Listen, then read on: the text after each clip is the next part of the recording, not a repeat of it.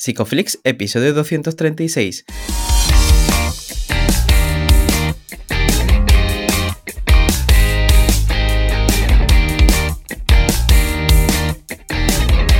Bienvenidos a Psicoflix, un podcast para psicólogos y psicólogas, un podcast donde todos buscamos ser cada vez mejores profesionales de la psicología.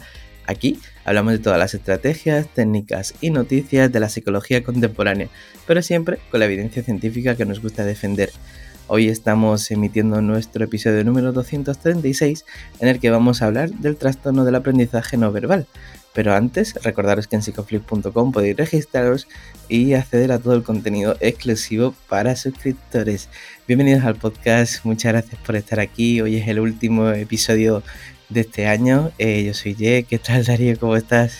Hola Ye, pues bien aquí abrazando el frío, no por desgracia la lluvia pero eh, también contento por las cosas que estamos preparando. Aquí estamos marcándonos la del Power Ranger blanco, se dirá la gente. ¿Eso qué es? ¿no?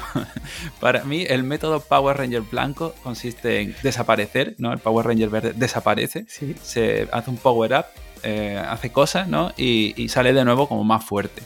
Bueno, pues algo así estamos haciendo en Psicoflix eh, este mes.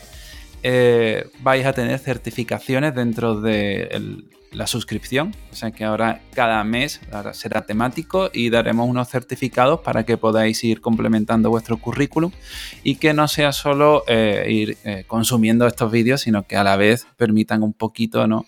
Eh, alimentar vuestro, bueno, sí, vuestro CV, vuestro LinkedIn, que además podéis incluir los certificados en LinkedIn, lo explicamos dentro de la membresía. Bueno, Ye, no me enrollo más, ya espero que te haya gustado eh, el método del Power Ranger blanco, esto lo patento yo, ya lo patentaron allí, pero eh, cuéntame, ¿quién tenemos por aquí? Pues mira, hablando de currículum, tenemos por aquí a Aaron Del Olmo, él es doctor en psicología, neuropsicólogo clínico, experto en valoración infantil y adulta, especialmente en trastornos del neurodesarrollo y afasias, y bueno, pues además es investigador, es profesor universitario asociado, docente en varios programas y divulgador. Bienvenido, Aarón. Bienvenido. Hola, muy buenas. ¿Qué tal estáis? Muy bien, ¿tú qué tal, Aarón? Eh, muy bien, Aarón. ¿Qué tal el día? ¿Cómo empieza el lunes? Bueno, pues como todos los lunes, ¿no? Con mucho movimiento, como siempre. Aunque estemos cerca de Navidad, el, el tren no para. Ya, ya imagino, además, eh, en tu caso, ¿no? Que tienes tantos frentes abiertos, pero háblanos de, de, estos frentes que ya sabes que nos gusta, o al menos a mí me gusta, supongo que a ella también, porque nunca me ha dicho nada, preguntar un poco por la agenda, por el día a día, en qué cosas están metidos. Bueno, yo intento llevar en paralelo muchas cosas. Oye, has dicho, ¿no? Tanto el tema de docencia, que me parece pues una maravilla el poder formar a, alumnos en temas de, de, neuropsico, ya sea en el grado o ya sea en, en posgrados y también la parte clínica, llevando, pues como siempre, ¿no? Como neuropsicólogo clínico, la evaluación y tratamiento, pues tanto en la parte infantil como en la parte adulta, ¿no? En daños cerebrales o, en demencias. Es un poco todo lo que hago. Al margen de eso, pues ya sabéis, divulgar en redes lo que buenamente pueda y meterme en todos los charcos posibles, que es una mala costumbre que tengo. Nos tienes que explicar cuál es el secreto para hacer tantas cosas a la vez, Aaron, ¿cómo lo haces? La cuestión sería si la estoy haciendo bien, pero bueno, en principio, en principio intentar organizarme para sacarlo como buenamente pueda, con momentos de picos de estrés, no sé si son picos o, montañas enteras, y con mucho orden y con muchos compañeros alrededor muy buenos que me echan muchas veces una buena mano para sacar las cosas adelante. Claro, qué, bueno, qué bueno. Y, muchas gracias por hacernos un hueco en la agenda, que sé que ahora mismo, ¿no? También cerrando el año está muy ocupado. Em, hoy vamos a hablar de un tema que, que yo por lo menos no conocía de su existencia y me gustaría que pudiéramos empezar un poco conociendo cómo, cómo te lo encuentras tú, en qué momento das con el TAMP. Justo lo estaba pensando como tú lo has dicho, porque para todos resulta una, sorpresa este término. Yo, fijaros, yo empecé mis prácticas del máster de neuropsicología, primero que hice, pues eh, sería 2009, 2008, ¿no? Y, y, yo me he dedicado antes a toda la parte del tema de, de adultos, personas mayores, y de repente mis prácticas caen en el Hospital Virgen Macarena y caen en el área de infantil. Imaginaros que no tenía ni puñetera idea de nada. Me sonaba el TDAH, me sonaba el TEA. Y claro, llega la primera entrevista en la cual pues, nos sientan en grupo a todos los, los que entramos de prácticas, un poquito para contarnos lo que va el servicio, y entonces de repente el coordinador del equipo, Pablo Duque, en ese momento, es el que dice algo referente a, bueno, es que no es mismo un perfil TDAH que un perfil TAM. Y yo automáticamente me digo, eh, ¿TAM? ¿qué es eso del TAM? si yo llevo leyendo dos semanas como un loco manuales para intentar venir un poquito preparado y no he visto de esto nada en ningún lado. Ahí fue cuando me, me encontré con esa etiqueta de trastorno de aprendizaje no verbal, que era un enorme desconocido, ya no solo para el, común de los mortales, ¿no? Cualquier persona que esté en educación, sino para los mismos clínicos. Casi no había información sobre el trastorno de aprendizaje no verbal. Y a mí me chocó mucho y me obligó a tener que buscar y, a rebuscar. Y de hecho, a raíz de eso también, el interés que me suscitó el encontrarme esa palabra nueva, terminé pues dando algunos cursitos sobre el TAM en algunos de los másteres de aquí de Sevilla, como persona que se haya puesto a estudiarlo. Y de ahí pues ya la trayectoria que tengo en el, en el tema. Yo, creo que es este desconocimiento, ¿no? Que de hecho, pues cuando me dijo, oye, vamos a hablar, vamos a, grabar con Aarón sobre este tema, bueno, ni siquiera me dijo eso, yo lo vi en el calendario y dije, ¿esto qué es? ¿no? Porque parecía una bebida energética o algo raro, y ya uno se pone a investigar y, claro, eh, entiendo que este, este desconocimiento también interferirá bastante en el diagnóstico, ¿no? Así que, ¿cómo podríamos describirlo tal cual para que la gente tenga claro eh, cómo no confundirlo? Claro, aquí el gran problema que tenemos es que al desconocimiento hay que sumarle las imprecisiones, ¿vale? Y, mm. el sistema que ya sabéis que tenemos de clasificación diagnóstica, que es bastante poco fiable a veces, o que se, queda muchas veces centrado en solo observación de conducta sin entender las causas, y claro, eso provoca que a la hora de explicar el TAM, el trastorno no verbal, haya mucho debate y mucha polémica sobre si debe llamarse TAM, debe llamarse de otra manera distinta, y sobre cuál es el núcleo central, incluso si es un trastorno del aprendizaje. Es otra de las cuestiones que habría que, que debatir. Entonces, Centrándome en lo actual, en el momento en el que nos encontramos ahora mismo y desde una perspectiva más neuropsicológica, podríamos entender que el trastorno aprendizaje no verbal tendría que ver con un perfil en el cual el desarrollo de las habilidades de la cognición espacial, de la percepción visoespacial, los aspectos que permiten la integración visoespacial, no se desarrolla de manera correcta durante la infancia, durante los inicios del, neurodesarrollo. Y esto conlleva una serie de problemáticas asociadas que se van a manifestar en temas de integración de la coordinación motora, que se van a manifestar posteriormente en temas que tengan que ver con las redes sociales, con la interpretación de, de aspectos visuales, algo que muchas veces no se va a observar de una manera directa, porque como ya sabéis, todo el tema perceptivo es un tema muy propio de cada uno de nosotros, muy inmediato, solo tú sabes cómo estás viendo las cosas que estás viendo. Entonces, claro, lo que interpretamos son las conductas que vemos, y si un niño, por ejemplo, tiene un problema a la hora de percibir distancias o de organizar su movimiento, tú lo que ves es una torpeza motora, pero no sabes el motivo. Puede parecer o puede ser interpretado como una falta de interés, falta de motivación, falta de atención, y sin embargo lo que hay ahí debajo es un problema de integración visomotora. Entonces el diagnóstico queda muy perdido y muy tapado por otras alteraciones más conocidas, como por ejemplo pues el TDAH, otro tipo de trastorno de aprendizaje, que bueno, pues son conductas que pueden ser parecidas, pero la causa en este caso es muy diferente. Hablabas de causa, ¿no? Y estaba pensando precisamente sobre esto. Em, e, es, un trastorno que aparece? ¿Es un trastorno? ¿Cuál es, la etiología del trastorno? Claro, sí, ¿de dónde viene todo esto? No? A ver, en teoría, cuando nosotros pensamos en el, en el neurodesarrollo y pensamos que pues, hay una serie de redes que se van desarrollando durante la infancia, hay algunas que tienen que ver con la integración visomotora, que tienen que ver con esa parte del desarrollo de la coordinación motora y la integración con el componente perceptivo visual y la cognición espacial. Entonces, claro, esto es una cosa que ocurre en etapas muy tempranas, porque si tenéis en cuenta los inicios del desarrollo, en los primeros años de vida, son la integración visomotora, la integración del cuerpo, de la sensación, de movimiento, y esto luego es la base para todo lo que se tiene que desarrollar después, todo lo que vamos a ver de lenguaje, de control cognitivo, de atención, todo esto está muy basado en un esquema corporal organizado, ¿no?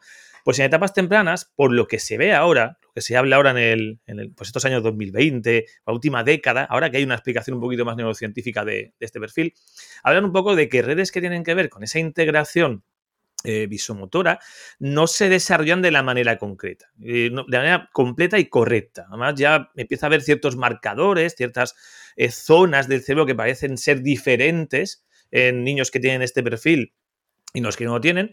Pero claro, eso no es, eso no es, una, eso no es una causa, eso puede ser una explicación de lo que está habiendo diferente. La causa es desconocida como tal. Es decir, a veces nos encontramos con la predisposición posible genética, relaciones familiares, pero claro, no hay una causa como tal si tenemos algunos marcadores cerebrales por fin, pero van en esa línea, en encontrarnos con que por X motivos el desarrollo de estas áreas que suelen ser muy relacionadas con las redes dorsales derechas posteriores, ¿vale? Pues no están tan bien estructuradas como deberían. eso es un hándicap, como digo, para todos los aprendizajes posteriores. Esto no se desarrolla bien y, por tanto, todo lo que viene después, pues viene matizado por esas dificultades de control, eh, en este caso del movimiento, de la organización visoespacial y de todo lo que ya os, he comentado. Hmm. Ahora, te, ahora después te preguntaré por lo de las habilidades sociales que has mencionado antes, porque me parece interesante de cara al autoconcepto, a la autoestima y tal. Pero para no adelantarme mucho, eh, ¿cómo podríamos empezar a ver, ¿no? ¿Qué, señales o qué comportamientos tendrían eh, estos niños que viven este trastorno? Claro, el primer problema que tenemos con esto es que en etapas tempranas, como todo está en desarrollo, pues los mismos signos que nos vamos a ver en niños que pueden tener este perfil en un futuro, pues van a ser muy parecidos a los de cualquier niño que está desarrollando. Es decir, y todos lo sabéis, que cualquier niño que veis con 2, 3, 4 años, pues mucha habilidad motórica no tienen. Empiezan a irse desarrollando, empiezan a aprender muchos, muchas habilidades motóricas y lo que vas percibiendo de primeras es que hay una pequeña dificultad o una gran dificultad en esa adquisición de rutinas motoras. Ves que no se organizan bien en el movimiento, que no automatizan fácilmente las, las tareas motoras. Y esto al final es lo que ha llevado un poco a que algunos grupos de investigación consideren que este trastorno es más bien un trastorno del aprendizaje procedimental. Es decir, que hay problemas para aprender procedimientos motores, como digo, por esa dificultad de integración, de cierto modo, visomotora. Entonces, esos son los primeros signos llamativos. Pero claro, como decía antes, el hecho de que un niño de 2, 3, 4 años no sea especialmente hábil, no implica que vaya a tener un trastorno. Implica que durante el desarrollo vamos a ir viendo cómo ese desfase va aumentando y nos encontramos en las primeras etapas, sobre todo con signos de índole motórica, con síndromes de índole, como decíamos, pues procedimental. Esto va a ir cambiando. Conforme aumenta la edad, nos encontramos luego con otras dificultades que van a ir en la línea también y que se van a expresar también a nivel académico, pues a lo mejor en algunas de las asignaturas en las que parece que nadie debería de poder fallar, como pueden ser pues, plástica, la educación artística, en la cual tienes que hacer una expresión visual o tienes que hacer un, manejo también manual de, de herramientas, o en música, o incluso en educación física. Esta es como la triada que siempre se ha señalado a nivel académico, que es donde destacan, pero por debajo, o sea, que son unos déficits en estos niños. Y que, claro, cualquiera que piense en el currículo académico, piensa automáticamente que quien no aprueba estas asignaturas es por falta de motivación porque son las fáciles. Y es porque estamos dando por hecho que todos funcionamos a nivel motórico y, y perceptivo de la misma manera. Y en estos perfiles lo que nos encontramos es mucha dificultad en estas áreas y sobre todo también en matemáticas. Son como los grandes puntos donde ya vamos viendo cositas, ya hablamos ya de los 5, 6, 7, 8 años, de diferencia importante. Ahí vas viendo que el desarrollo del lenguaje de estos chicos es bastante correcto, en el sentido de que tienen mucho vocabulario, tienen un, un lenguaje bastante fluido, aunque sin aspectos mm, prosódicos. Uno habla un poquito más mecánica, un poquito más tal vez similar, como se dice al, Asperger, ¿no? Pero principalmente eso, un desfase y una asimetría entre lo que es procedimental visual y lo que es más verbal. Ahí se empieza a notar esa diferencia. Y luego, posteriormente, pues todo el tema de habilidades sociales que luego lo, lo comentamos. Son signos que podemos observar. Entiendo, Aaron, que al principio, pues, eh, estas dificultades quizás se pueden enmascarar por unas buenas estrategias verbales, pero que poco a poco, ¿no? Pues esa discriminación tiene que ser muy fina cuando uno está evaluando. Y te quería preguntar por esto también, porque ¿cómo sería ese algoritmo diagnóstico para diferenciarlo respecto a otras problemáticas? Bueno, yo creo que lo primero cuando hablamos de, del neurodesarrollo es saber entender que los diagnósticos requieren tiempo. Y con tiempo me refiero que requieren evaluaciones que permitan observar la evolución de esos niños en diferentes periodos, porque el neurodesarrollo es algo dinámico. Lo que podemos ver en un punto puede luego después no ser un trastorno, sino ser una discontinuidad que luego ha ido evolucionando bien. ¿vale? Eso es lo primero más importante. En este sentido también, tiempo es importante porque para hacer estos diagnósticos hay que saber que hemos de pasar lo que es esperable en el desarrollo. Es decir, que hay ciertos momentos en los cuales es normal que siga habiendo signos de dificultades en la cognición espacial y visual, pero claro, cuando ya pasamos cierto rango de edad ya no es tan normal encontrar esos signos, pero eso dilata mucho el diagnóstico. Por eso, cuando hablamos de diagnosticar TDAH, pues no hablamos de que se pueda hacer con 4 o 5 años, cuando hablamos de dislexia no hablamos de que se pueda hacer con 4 o 5 años, y con el TAM ocurre muy parecido. Es decir, tenemos que tener la, la perspectiva de que el diagnóstico final de este tipo de perfiles se nos va a ir a los 10, 11 y 12 años, ¿vale? Entonces, claro, ¿cuál es el algoritmo en este caso? Pues ir discriminando que estos signos de cognición espacial, que esta torpeza motora, por de alguna forma, se mantienen en el tiempo, son resistentes a tratamiento y que esto tiene un perfil específico en el cual no aparecen otro tipo de dificultades, puedan ser atencionales puras o en pues, la cognición social como tal, que nos lleven a otros diagnósticos, viendo que lo primordial aquí es ese eje, como digo, eh, de cognición espacial y motórica, que luego tendrá sus consecuencias a nivel secundario en otras áreas, pero que es como el, ese eje. A partir de ahí, ir discriminando que no estamos ante otro tipo de posibles patologías, otro tipo de, alteraciones, a veces incluso neurológicas, que hay que descartar también. Entiendo que, como en otros problemas, eh, habrá un diagnóstico eh, en adultos, ¿no? ¿Y qué, puede conllevar esto? ¿Como un diagnóstico cómo, perdón? En adultos, sí, en ah, adultos. sí. Bueno, claro, esto, aquí lo que pasa con esto del diagnóstico en adultos es que, además, ¿qué me pasa? Porque tengo varios pacientes eh, adultos ahora mismo, ¿no? Que estoy trabajando con ellos, ¿no? Y lo que ocurre es que esto en esa época no se diagnosticaba. Hace 20, 30 años, pues era desconocido. Es verdad que el diagnóstico, es verdad que el, el non-verbal disabilities, lo que es el primer diagnóstico, primera etiqueta, se, se construyó en los 60 pero imaginaros que de eso hasta que llega a la parte clínica, hasta que se estudian condiciones, pues pasan muchos años, ¿no?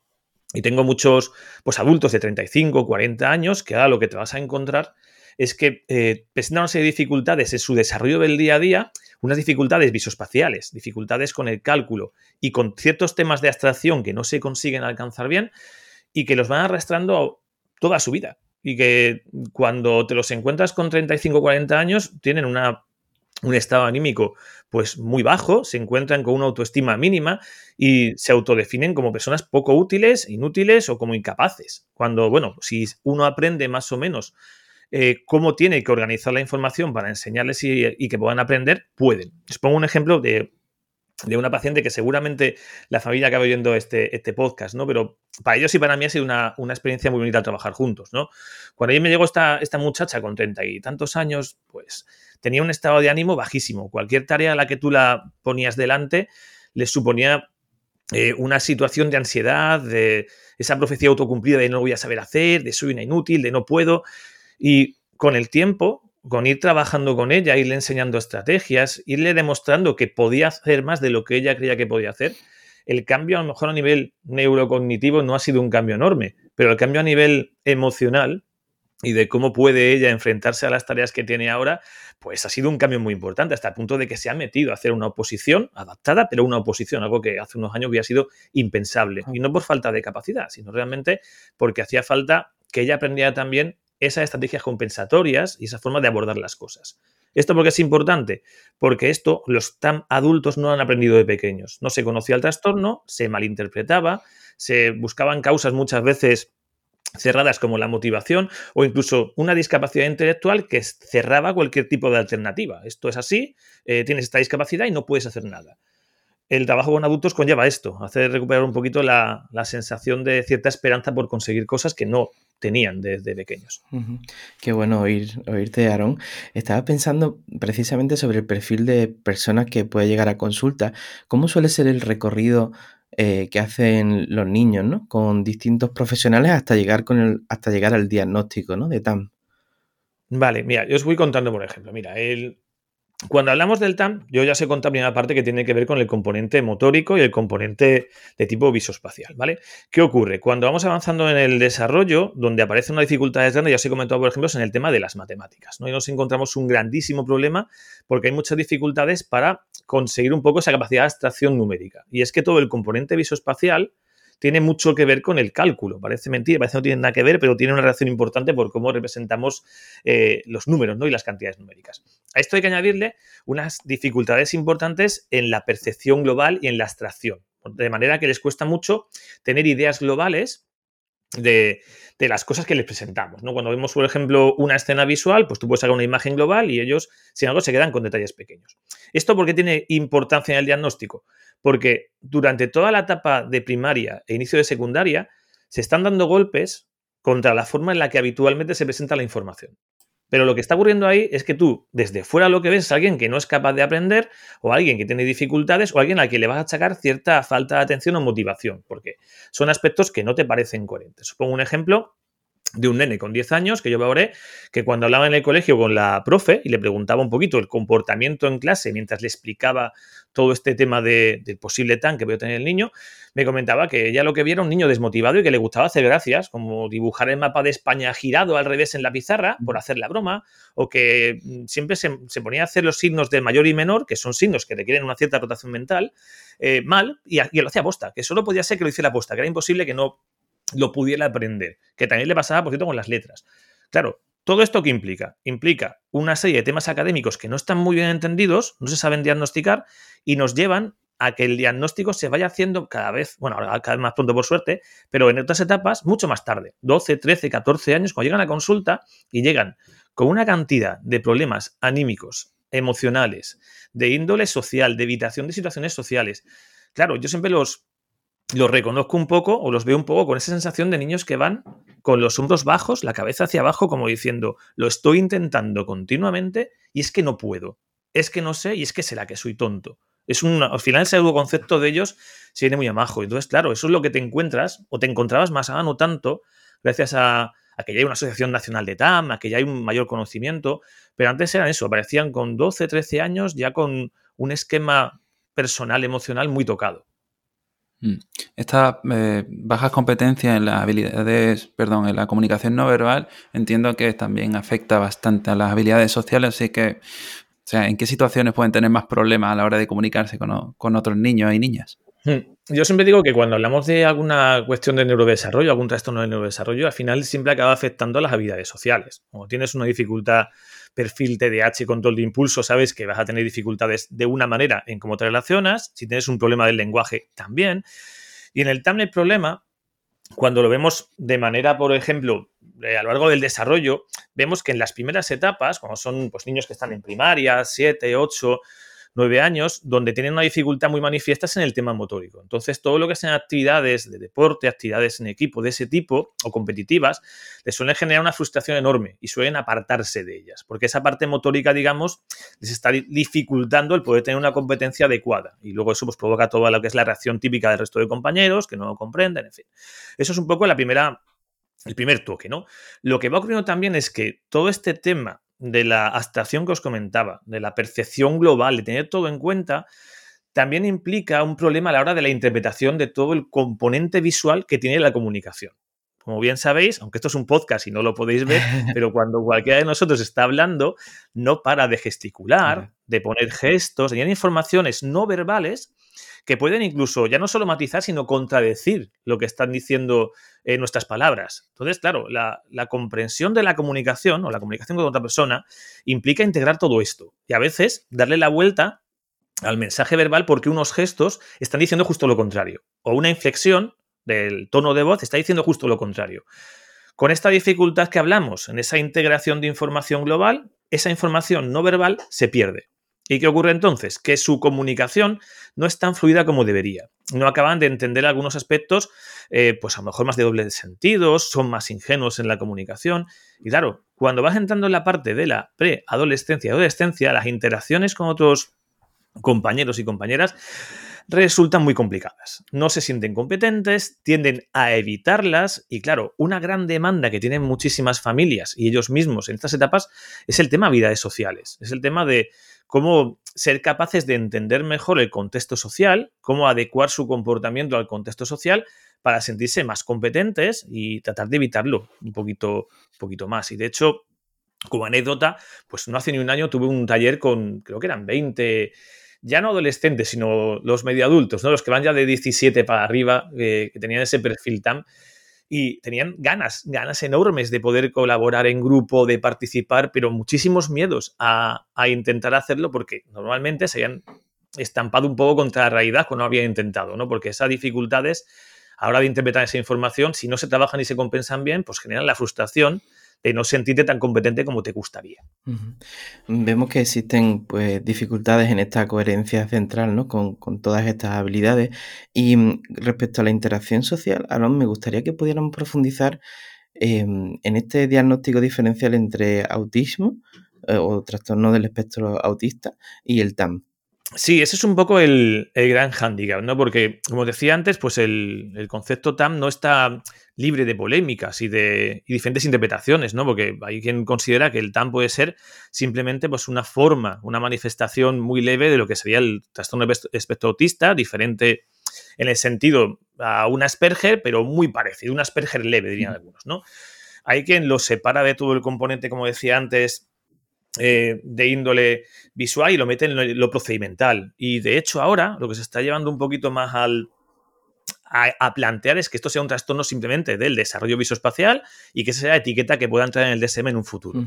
Ya veis que hay bastante polémica y claro, ¿dónde encajamos esto con respecto a ese perfil TEA y sobre todo con ese grado 1 Asperger? ¿no? La idea es que se puede considerar, o al menos se considera todavía en la literatura, que es cualitativamente distinto. Hay diferencias, sobre todo de grado, en el sentido de que, por ejemplo, en el caso del Asperger nos vamos a encontrar pues una rigidez mucho mayor, una tendencia a los rituales mucho mayor, de lo que vamos a encontrar, por ejemplo, en el TAM, donde hay cierto grado de inflexibilidad, pero no tan, tan manifiesta y tan rígida, por decirlo de alguna forma.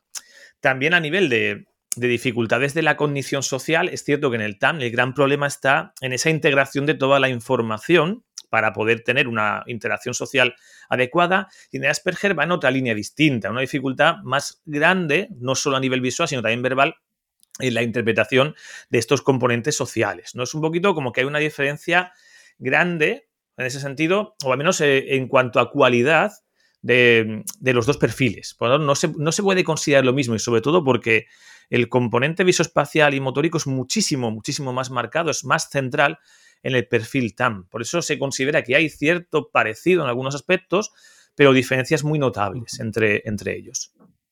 También he leído ¿no? que hay alguna confusión en cuanto a creer que lo que tienen son un problema de falta de empatía, ¿no? cuando en realidad hace referencia a esta comunicación no verbal.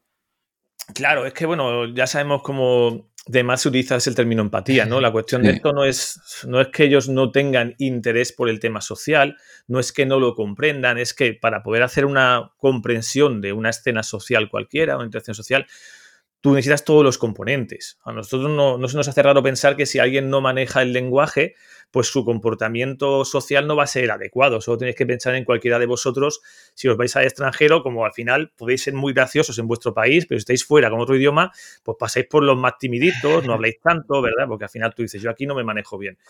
Ahora imaginemos que es el lado contrario, ¿no? Que lo que nos está dificultando un poco todo es la integración visual de todos los gestos, no entiendo muy bien todas las dinámicas de, de, interacción que hay dentro de la parte no verbal claro, eso también te limita y te impide a ti poderte expresar como te gustaría, sobre todo que cuando lo haces lo hagas de una forma adaptada.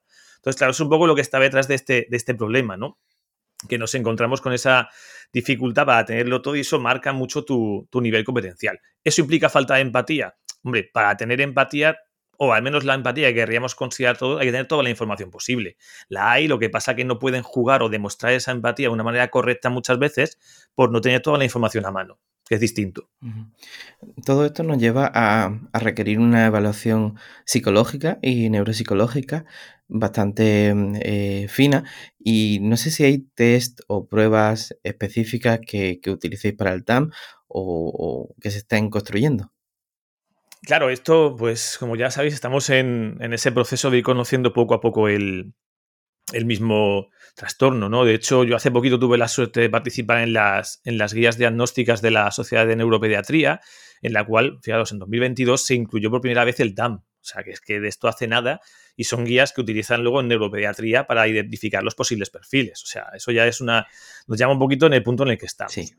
Yo, claro, tengo que hablar un poco de, de, mi corriente de la neuropsicología y del hecho de que sí que hay, evidentemente, pruebas que podemos utilizar para discriminar el perfil, aunque no pruebas orientadas específicamente al TAM. Si no hay un diagnóstico o una prueba que sea prueba X TAM para esto y si la pasa es un TAM y si no la pasa. Pero creo que tampoco hay eso para ningún real diagnóstico en el trastorno de neurodesarrollo. Tenemos que tener en cuenta que cuando hacemos neuropsicología, lo que valoramos nosotros, lo que definimos es el perfil cognitivo, analizando cada uno de los elementos desde el lenguaje, desde la atención, desde la parte de la cognición espacial y viendo cómo todas estas funciones y procesos no van por separado, como si nos hablasen, sino que unos interaccionan con otros. Entonces, cuando hacemos un análisis del perfil TAM o de un perfil Asperger, que es lo que nos parece tan parecido, vamos a encontrar muchos aspectos similares, pero la configuración del perfil va a ser muy distinta, donde a lo mejor el problema isoespacial va a arrastrar todo el tema de la cognición social en niños con TAM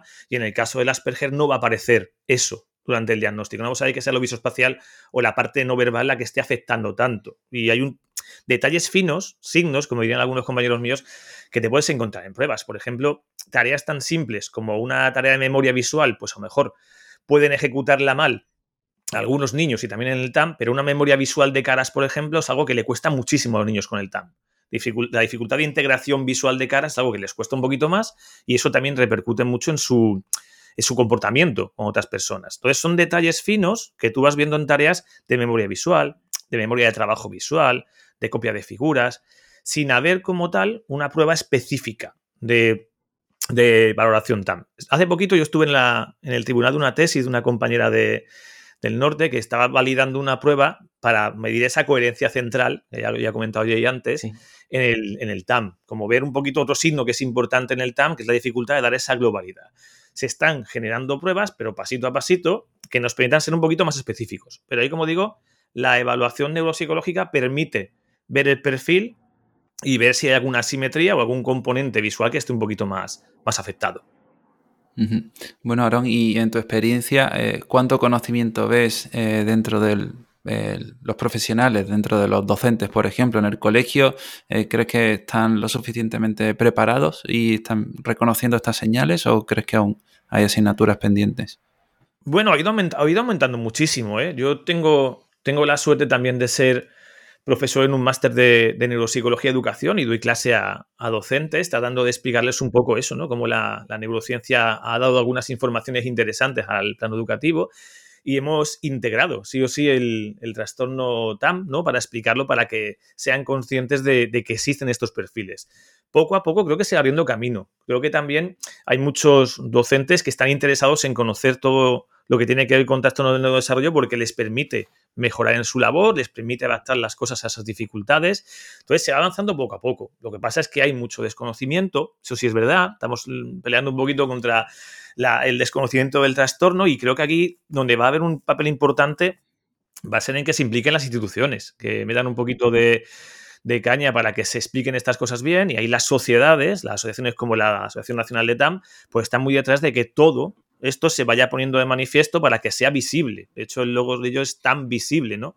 Que sea conocido y sobre todo eso, a nivel docente, poco a poco se va avanzando, pero lógicamente queda mucho y queda mucho para que haya protocolos de actuación específicos en colegios que sea lo ideal, de detección mm. y también de, de trabajo y abordaje, porque necesitan cosas muy diferentes, incluso a veces las contrarias a las que se suelen hacer para compensar. Mm. ¿Cuál sería el abordaje, no? Eh, porque ya son una pieza clave, así que habrá que tenerlos en cuenta.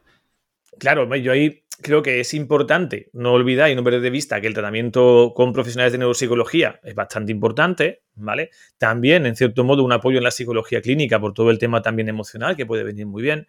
Pero hay muchas adaptaciones que se pueden hacer en el entorno escolar si conocemos el perfil, ¿vale? Y muchas van en la línea de la, de la coordinación con los profesionales que trabajamos fuera. De hecho, para mí una de las cosas fundamentales es sí o sí hablar con la escuela. Es decir, en cuanto detecto el perfil, eh, descolgar el teléfono, intentar encontrar el, hueco en el que puedan los orientadores o tutores, que también están hasta arriba, pues sentarse a hablar del tema y explicarles que a veces las compensaciones que hacemos, que van muy a línea de apoyo visual, resultan ser para ellos justo lo contrario que ahí está la clave de este, de este trastorno y esta alteración. Intentamos apoyarnos, pues como hacemos con niños con problemas del lenguaje o de control atencional, en aspectos visuales para facilitarles el procesamiento un poco de información y en este caso a ellos lo que hacemos es complicarles la vida. Entonces, claro, este tipo de detalles es bueno que los pongamos de manifiesto y los ponemos cuando los profesionales que valoramos nos sentamos a explicar de manera práctica qué implicaciones tiene esto en el día a día de un alumno o una alumna que está sentada sentado en una clase. Claro, pues precisamente sobre esto te quería preguntar, Aaron, porque eh, sí que es cierto, ¿no? Que cuando vienen personas a consulta y pues nosotros pues le damos una explicación funcional de por qué, de por qué le ocurre lo que le ocurre, ¿no? En el caso de los niños también, ¿no? Tú comentabas antes, pues esa sensación de sentirse tonto eh, con el paso del tiempo. ¿Cómo se le explica al niño lo que le está pasando? Bueno, en este caso, como digo, con mucho tacto, como siempre hay que explicarlo, siempre intentando resaltar una cosa que creo que es fundamental, ¿no? Y se lo explicamos también a los padres. No todos funcionamos igual. Mm. O sea, hay gente a la que se da bien bailar, gente a la que se da bien el fútbol, gente a la que se da bien hablar, y hay que remarcar eso. Lo bonito es que nos encontramos muchas veces con que en algunos aspectos sí resaltan bastante y sí tienen buenas capacidades. Y por tanto, hay que intentar resaltar esas capacidades positivas sabiendo que no todos funcionamos igual y que hay cosas que nos van a costar más y cosas que nos van a costar menos. Y es como ponía el ejemplo de la mujer que os comentaba antes, ¿no?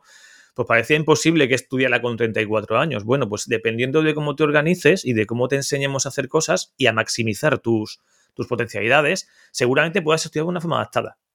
Simplemente, y es algo que parecería imposible hace unos años para ella, pero es viable. Y creo que ahí es importante eso, explicarles y hacerles ver sobre todo ese componente, ¿no? De que hay diferencias entre cada uno de nosotros y que no tiene que salirnos todo bien y perfectamente. Hay que encontrar donde cada uno se pueda mover con cierta competencia y comodidad. Y por supuesto también, ahí creo que también hay que romper una parte a favor importante, analizar todo el tema conductual, mm. analizar todo el tema de cómo se han ido instaurando algunas conductas evitativas también en situaciones sociales, hacer análisis funcionales también para ver cómo podemos modificar también un poco el comportamiento que a veces tienen adquirido como digo, secundario ¿no? a esas dificultades, porque ahí se hace una bola, como digo, no es solo el tema cognitivo.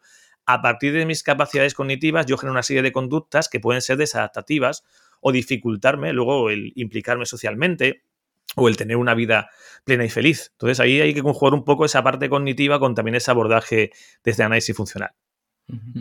Y bueno, ahora cuéntame qué pautas o adaptaciones curriculares eh, se suelen hacer.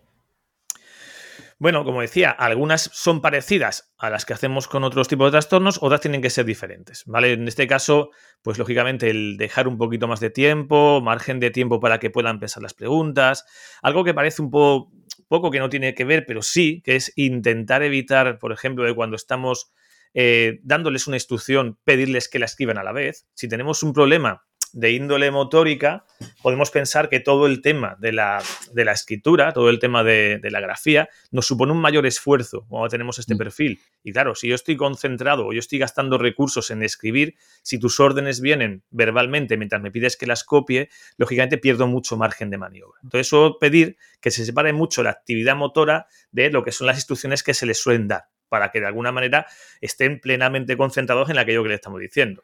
Por ejemplo, también aspectos tan, tan básicos como colocar eh, hojas con líneas, por ejemplo, ¿vale? Porque si tenemos que hablar de la escritura dentro de un papel, con esa dificultad visoespacial es muy habitual que nos encontremos con que no mantienen las distancias entre las líneas, que suelen torcerse en los renglones. Entonces, eso también facilitaría mucho esa escritura, mm. por ejemplo. Entonces, darles tiempo, hacer apoyos que obliguen a separar un poquito la parte motórica y la sobrecarga de otros procesos, sobre todo también cuando queremos ver si han aprendido o no algo, eh, va un poco por la línea de ese tipo, es decir, reducir la, carga visual de las explicaciones y aumentar la carga verbal de la explicación también, intentar que si queremos decirles algo, queremos que lo entiendan, no apoyarnos solo en imágenes, sino explicar las imágenes.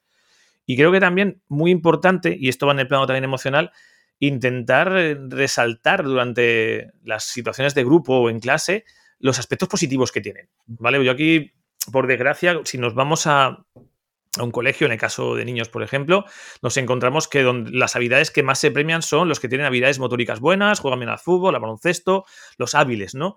Y eso a ellos les puede afectar mucho porque no tienen esa habilidad. Intentar resaltar también en clase esos componentes positivos que tienen, de la buena verbalización, de ser chicos que son capaces de mantener buenas conversaciones, resaltarlo, que se vea de forma que, que le estemos dando ese pequeño golpecito de moral también. Entonces, van por ahí esas, esas son algunas de las adaptaciones, aunque depende también de cada caso, que haya que adaptarlas un poquito más, pero van en esa línea.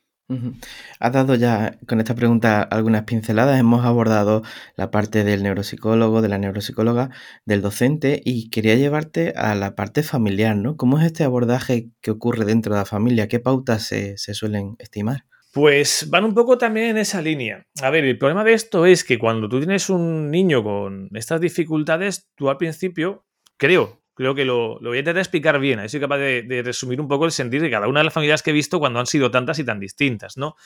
Pero lo que tienen es incertidumbre, porque no se entiende fácilmente que cosas que parecen tan obvias y tan fáciles no se hagan bien. Y me voy a la parte sobre todo motórica, ¿no? Inicial ese exceso de torpeza, esa dificultad para automatizar cosas que van desde el montar en bicicleta a manejar los cubiertos, a pocharse los botones. Parece, parece a veces como dejadez. No, no acaban de, interpretar que pueda ser algo a nivel cognitivo y parece muchas veces algo intencional por parte del niño.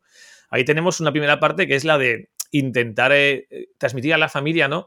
Que estas dificultades existen, que no son dificultades que se hagan de una manera eh, intencional por parte de los niños y que, bueno, pues que hay que tener un poquito más de paciencia de cara a los tiempos en ese tipo de tareas. Que hay que no hacerle las cosas completamente, pero sí saber que hay cierto margen en el cual darles más tiempo, algunos apoyos y demás, y reduciendo un poquito pues, la carga ¿no? de las posibles verbalizaciones que puedan ser negativas, que nunca se hacen queriendo, pero que a veces no salen, ¿no? Entonces, ese intento de darles esa reducción de la incertidumbre, explicándoles qué es este perfil, qué implicaciones tiene a nivel motórico y que solo adapten en casa. También ya a partir de ahí, pues todo el tema igual, cómo organizarse a hora de hacer las tareas académicas también, por ejemplo, el no convertirse en un apoyo completo 100% e irlas haciendo, porque eso al final acaba, acaba explotando cuando las tareas son mucho más demandantes en edades más tardías, pero sí el enseñarles cómo ayudarles a organizarse en la resolución de tareas todo el tema del uso de autoinstrucciones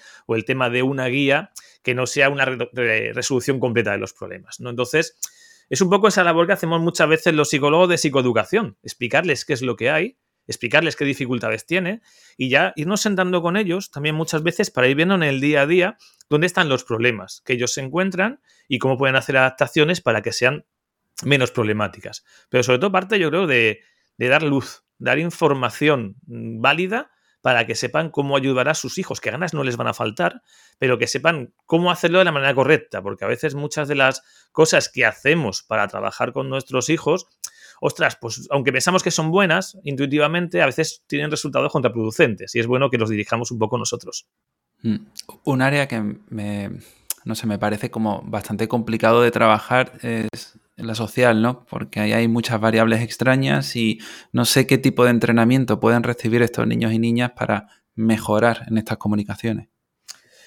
Claro, yo creo que aquí tenemos que hacer un poco un juego en varios, varios niveles, ¿no? Tanto desde trabajar de forma pues separada, aislada, ¿no? Eh, interpretaciones sociales, hacerlas en, en propia consulta nosotros, intentando de alguna forma pues ir sentando unas bases de una mejor interpretación, una forma de orientarles mejor a qué señales hay que estar atentos, plantear situaciones hipotéticas, role-playing, cosas de ese tipo en, en, contexto seguro, donde no se van a sentir juzgados, donde nosotros vamos a orientarles un poco.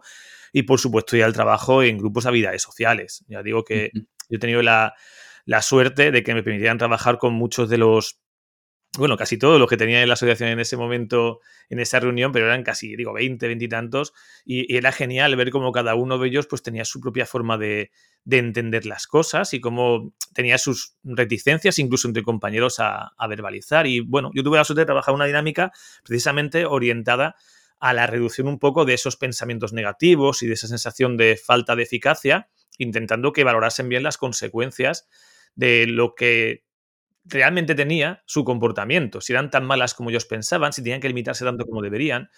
Y claro, ese tipo de dinámicas en grupo, viéndose arropados por iguales, están genial, porque permiten también eso, reducir un poco el, impacto ¿no? de, estar rodeado de otras personas, que es donde, como hay tantas variables, como tú bien decías, pues tienden a perderse. Entonces yo creo que es un poquito el trabajo más, como digamos, atómico, ¿no? En cada situación analizada con el terapeuta y por otro lado la exposición en grupos de habilidades sociales. Bueno, Aaron, y si alguien quisiera formarse o estudiar un poco más sobre esto, ¿hay algún libro o algún curso que puedas recomendar? Bueno, cursos se están haciendo habitualmente. De hecho, por ejemplo, ahora tenemos el, en febrero, tenemos el Congreso de la Asociación Nacional de TAM, que es en Madrid, es el 24 de febrero, sábado, que es ahí van a participar, yo participo también por suerte, pero hay grandes figuras, ¿no? De, de todo el tema del TAM. Por ejemplo, Nerea Crespo, que es una de, de, las referentes en investigación, ¿vale? Que lo tenemos ahí como una persona muy, muy importante, o también David González, creo que es el apellido, que es el compañero que también está trabajando en TAN en Madrid. Y ellos tienen también, David tiene un libro también escrito sobre el TAN, tiene varios, creo, sobre el TAN y sobre las implicaciones a nivel, a nivel de, de académico, ¿no? De, esa, esas alteraciones. Y luego en cursos en neuropsicología hay. Yo por suerte estoy metiendo en casi todos los posgrados en los que estoy, cursos en los que intento hablar sobre ello. Pero se hacen formaciones. Si uno se pone a buscar neuropsicología y el TAM, va a ver que hay formaciones cada vez más, porque cada vez hay más profesionales que entienden el perfil y que se lanzan a, explicarlo a quien lo, lo quiera ver. Así que es cuestión de buscar en formaciones que las hay. Muy bien. Y bueno, Aaron, estamos llegando ya casi al término final del episodio. Eh, tienes un canal de YouTube, también ahora has empezado una nueva serie de vídeos de neuropsicocosas y tienes también un libro. Cuéntanos todo esto y también cuéntanos dónde te pueden encontrar. Ah, vale. Bueno, lo del canal ha sido un poco una aventura loca, ¿vale? Porque realmente yo no tenía intención de hacer un canal de, de youtuber ni nada por el estilo, pero es verdad que sí quería hacer algo de divulgación. Entonces, eh, desde hace ya tiempo estoy preparando vídeos y demás para hacer divulgación básica de cosas de, neurociencia, de neuropsicología, sobre todo por el, enorme desconocimiento que hay de lo que hace la neuropsicología, que es algo que me, me choca mucho, pero tanto dentro de la profesión, de la psicología, como fuera de ella, no se entiende muy bien qué es lo que hace un neuropsicólogo o una neuropsicóloga. No está muy claro cuál es nuestro papel y a veces se nos ponen pues pequeñas etiquetas que no son correctas, como pasadores de pruebas o como eh, parte de la psicología que no es científica o que no aporta, o como intentos de, convertir la psicología en el cerebro, y eso no es el, papel que tenemos. Y creo que el canal que he abierto es con esa idea, ¿no? De dar un poquito de esas cosas y de algunos aspectos de la neurociencia que son buenos, porque no hay que, demonizarla, aunque sepamos que a veces hay errores en, torno a la neurociencia y a su interpretación, cosas buenas tiene, por supuesto. Entonces, mi idea es hacer un poco eso en el canal. Y ahí, pues, he hecho una temporada que la iré publicando poco a poco y ya, y ya la iré viendo por las redes. Y de, de, libros, sí, escribí hace muy poquito, vamos, coordiné junto con un compañero, con Iván Onandia, un manual de neuropsicología infantil, que os podéis imaginar cuál fue uno de los capítulos que tuve que escribir yo. Claro. por supuesto, el del TAM, que me lo pedí directamente. Pero lo bueno de ese manual es que al final hay un montón de compañeros neuropsicólogos y un montón de neuropsicólogas, que además amigas mías o gente que me ha formado, que ha colaborado en él. Por eso creo que la calidad que tiene como, como herramienta para conocer la neuropsicología es, es enorme y sobre todo porque hay una falta enorme de manuales en en castellano de infantil, que nos va a venir muy bien. Creo que para todos los que trabajamos en infantil, tener esta información de gente tan, tan potente, le digo, no solo neuropsicólogos, sino también neuropediatras, sino eh, neurofisioterapeutas, varias, varias disciplinas que se han unido para escribir un manual en el que, bueno, creo que hemos intentado explicar algunos aspectos de la neuroinfantil y eso eso creo que es importante y va a ayudar bastante. Muy bien, pues pondremos un enlace también en las notas del programa para que tengas el manual a mano. ¿Y dónde te pueden encontrar por redes también, Aaron? Bueno, eh, pues en Twitter, que es donde doy más, más guerra. Creo que mi cuenta es arroba Aaron del Olmo, me parece que. me la hice hace ya 10 años tranquilamente. Jamás pensé yo que iba a tener el más mínimo número de seguidores y de cosas, pero ahí es donde suelo hacer más cositas. Y también en, en Instagram también tengo la cuenta, ahí un poquito menos, pero sobre todo en, en Twitter es donde más donde más me muevo. Muy bien, pues también lo pondremos en la nota del programa para que lo tengan todos juntos y hará un placer escucharte siempre. Pues gracias a vosotros por la, por la invitación y por hacer un huequecito para la neuropsicología y sobre todo para el TAM, que falta les hace que se divulgue mucho ello. A ti por arrojarlo sobre el tema. Y muchas gracias también a todos los que estáis escuchando el programa. Nosotros estaremos de vuelta ya el 11 de enero, ya el próximo año, así que aprovechamos para desearos una feliz fiesta. Gracias por estar con nosotros este año y todos los que llevamos juntos. Y nada, eh, nos vemos muy pronto el próximo jueves 11 de enero aquí en psicoflip.com en Spotify, en iTunes, en iBox y en YouTube. Hasta luego. Hasta luego.